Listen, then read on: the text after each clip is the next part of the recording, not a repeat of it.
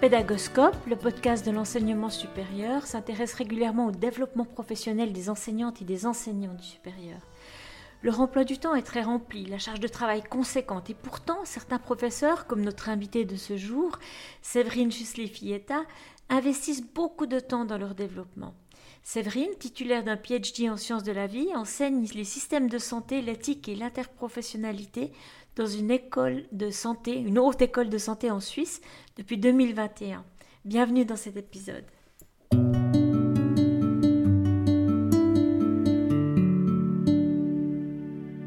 Merci d'avoir accepté cette invitation de Pédagoscope. Alors, qu'est-ce qui vous motive, Séverine, à vous développer professionnellement? Euh, Probablement un état d'esprit ou une personnalité à la base qui a toujours envie de voir comment je peux approfondir des choses ou développer des compétences, voire même remettre en question des compétences que je pourrais estimer avoir acquises. Et puis, vous avez fait un certain nombre de formations. Je crois savoir qu'au mois de février, vous en avez fait au moins trois. Ça veut dire trois jours que vous consacrez à votre développement professionnel. Est-ce qu'il y a une, une avidité? Est-ce qu'il y a un besoin pressant? Ou alors c'est juste euh, les opportunités qui font le, enfin les occasions qui font le larron? Euh, alors c'est sûr qu'il y a l'aspect hein, probablement contextuel. Hein. Je suis une, une euh, vieille infirmière, mais une nouvelle enseignante. Donc quand on est nouvelle enseignante dans le système des HES, on a un certain nombre de cours à faire en termes quantitatifs. Donc euh, voilà, je, me plie à cette, euh, injonction, mais avec, euh, avec grand plaisir, en pouvant du coup choisir parmi la palette des, offres disponibles, en tout cas dans, dans DevPro, des, cours qui font sens avec mes pratiques et avec, avec mes, mes besoins. Alors pour les auditeurs et les auditrices, DevPro, c'est un centre de développement professionnel qui, propose aux enseignants du supérieur d'une haute école spécialisée en Suisse une centaine de journées de formation différentes en lien avec toutes les compétences que l'enseignant du supérieur devrait euh, avoir dans sa palette. Quels sont les nouveaux concepts ou outils, Séverine, que vous avez appris, que vous avez développés et que vous pouvez déjà mettre en pratique? Est-ce que vous pouvez en citer quelques-uns? Oui, alors au, début de l'année, euh, j'ai eu la chance de suivre un certain nombre de vos enseignements dans, le, euh, qui, dans la thématique était principalement centrée sur la gestion des groupes. Et c'est vrai que c'est une problématique que je, rencontre beaucoup dans mes enseignements, puisqu'on a des, des groupes que moi j'appelle grands, 210 euh, euh, étudiants par exemple. Je vous rassure, euh, c'est en effet des grands groupes. Hein. On parle d'un grand groupe dès que la communication, dès que la taille du groupe peut devenir un obstacle à la communication. Et généralement, au-delà de 40 étudiants et étudiantes, on dit qu'on est déjà dans des grands groupes. Donc oui, voilà, donc euh, comme c'est des, des, défis que je rencontre assez euh, fréquemment dans, mon contexte euh, professionnel, j'avais vraiment besoin d'aller confronter ce que je vais élaborer un peu de mon, de mon côté, des tests que j'ai faits. j'avais besoin de confronter ça donc aux apports théoriques que, que ces cours d'EFPRO nous amènent.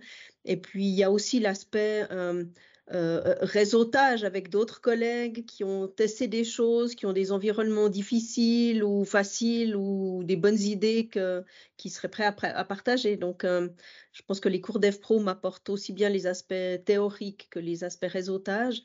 Et puis, ben, moi, j'ai vraiment besoin de mettre en œuvre ce que j'apprends dans les cours d'EFPRO dans ma pratique. Euh, dans, dans, ma pratique professionnelle, pas tout à fait quotidienne, mais quand même assez, assez fréquente.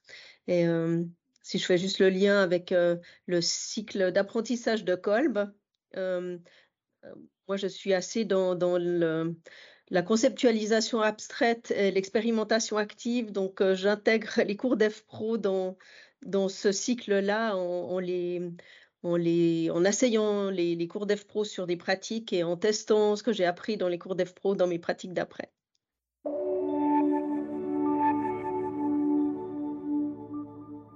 Parfait, c'est vraiment le cycle expérientiel euh, qui, est idéal pour développer ces compétences, d'ailleurs que ce soit au niveau des étudiants euh, qu'à celui des enseignants.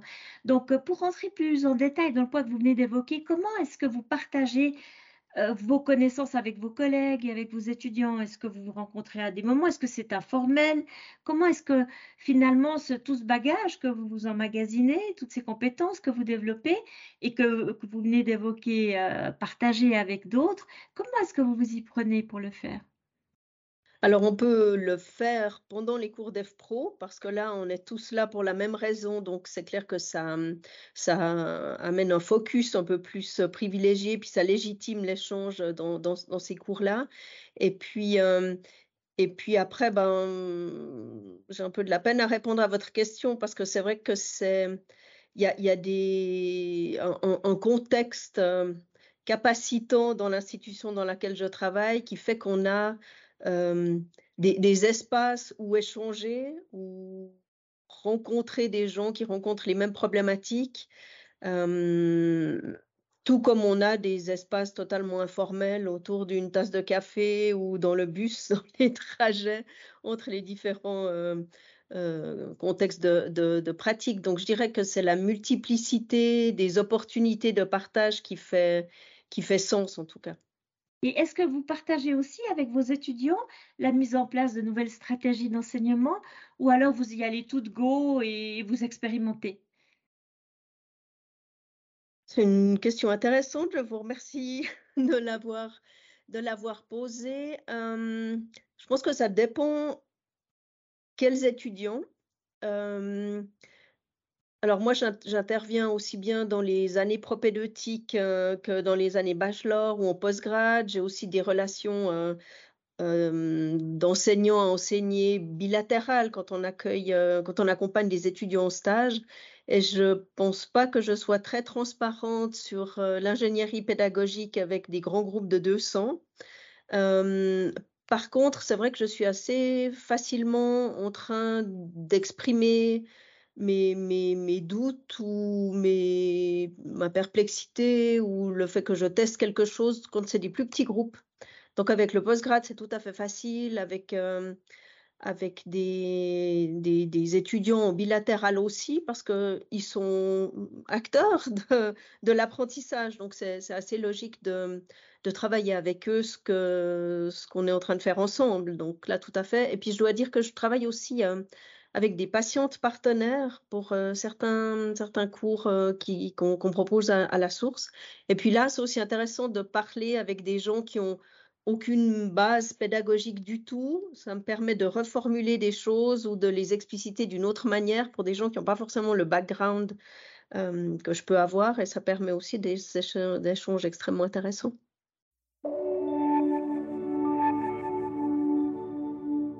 Est-ce que vous diriez que le fait de vous former de façon régulière et, et avec un certain rythme de formation euh, vous permet de développer une forme de leadership pédagogique au sein de votre institution? Hum. Peut-être informellement, hein, pas que. Hum, je, alors, je suis un peu mal à l'aise pour répondre à cette question parce que moi, je travaille dans une institution où il y a beaucoup de collègues qui ont des fois des, masters peut-être comme le vôtre ou des doctorats dans ce, domaine-là. Donc, j'ai de la peine à me, me, mettre dans une posture de, de leadership qui soit pas un, un leadership, le mot m'échappe là, mais un leadership collaboratif.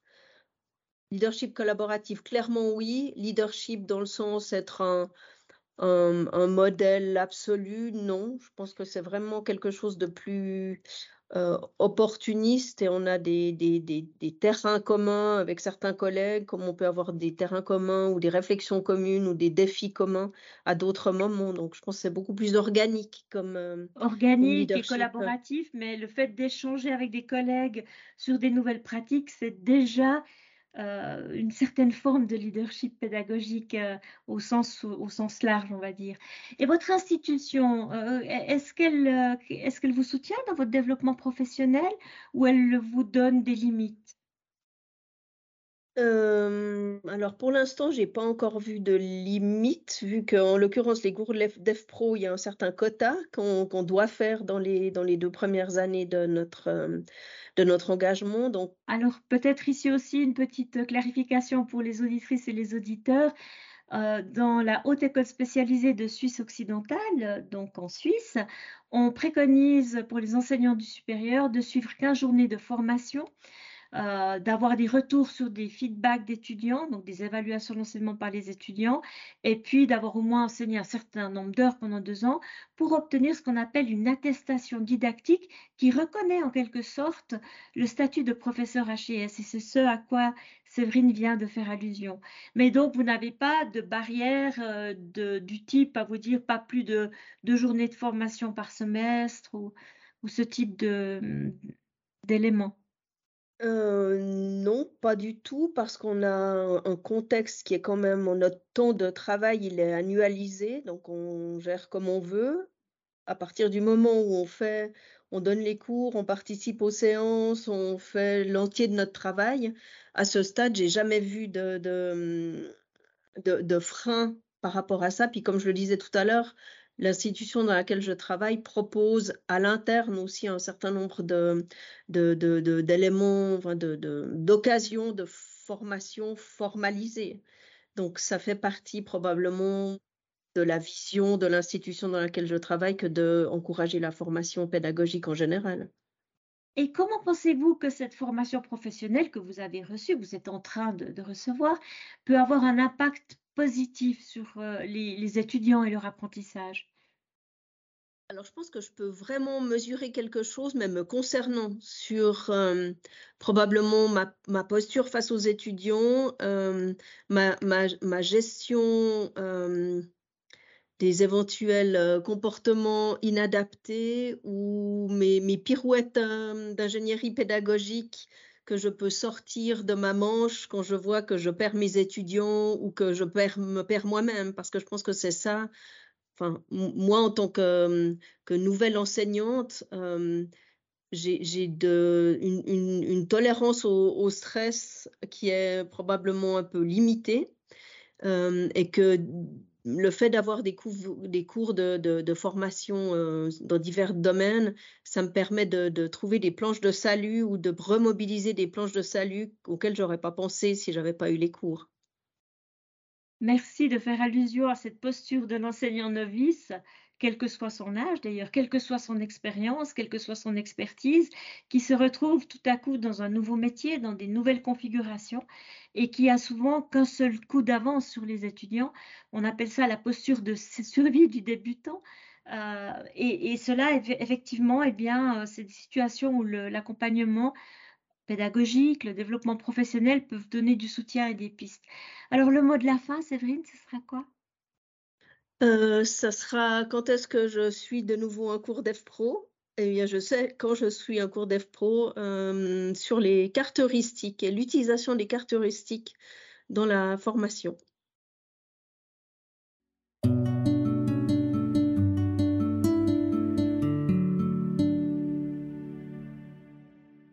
Voilà, c'est terminé pour aujourd'hui. Un grand merci d'avoir écouté cet épisode. J'espère que le format vous a plu. Si oui, dites-le moi avec 5 étoiles ou même un petit cœur sur iTunes. Et si vous n'êtes pas fan d'Apple, ce n'est pas grave. Il y a d'autres manières d'aider et de soutenir Pédagoscope, comme partager ce podcast avec vos collègues et amis. Cela m'aidera énormément à poursuivre cette initiative et qui sait, cela les aidera peut-être aussi. Vous retrouvez cet épisode et plein d'autres ressources sur pédagoscope.ch. N'hésitez pas à me faire part de vos commentaires ou même à postuler pour participer à un épisode si vous le souhaitez. Merci et à très vite.